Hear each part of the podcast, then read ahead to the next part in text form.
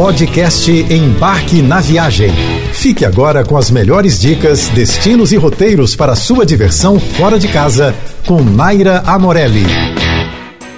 Sempre que você aproveita aquela super promoção para comprar uma passagem de avião, se depara com aquelas conexões enormes ou até mesmo loucas, não é mesmo? Uma das maiores dúvidas que eu recebo sempre no meu direct do Instagram, arroba embarque na viagem, é relacionada ao que fazer em longas conexões. Pensando nisso, eu resolvi falar um pouquinho sobre esse assunto essa semana para te dar uma ajudinha se você tiver que passar por esse longo período de espera nos aeroportos. Conexões longas durante viagens de avião são comuns e podem render muitas horas de puro tédio no aeroporto. É, eu sei.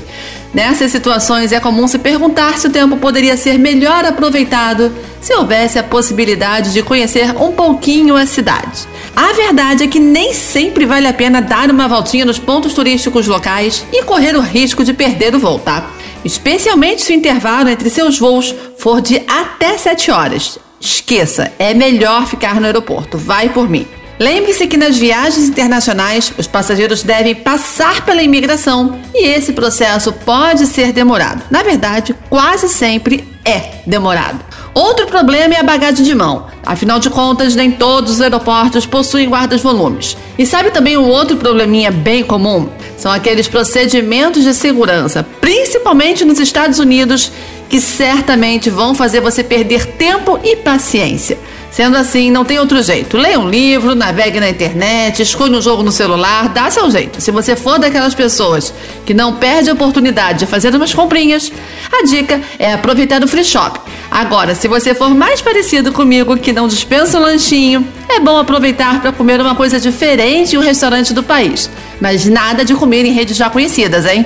Uma outra alternativa para descansar é procurar as salas VIPs e lounges, com sofás, Wi-Fi gratuito, serviço de buffet e bebidas, revistas, TV a cabo, banheiro. As companhias aéreas têm seus próprios lounges para passageiros de primeira classe, executiva e clientes com planos de fidelidade. Mas em alguns aeroportos é possível pagar uma espécie de estadia para passar seu tempo de conexão, mesmo não sendo associado a algum programa específico. Agora vamos ao oposto de tudo que eu falei. Se a sua conexão for superior a 7 horas, aí sim, vale uma saidinha do aeroporto, mas claro, planejando com muito cuidado o tempo para não ter problemas. Aproveite esse tempo para visitar a cidade e conhecer lugares estratégicos, mas fique atento ao período que você vai gastar na imigração.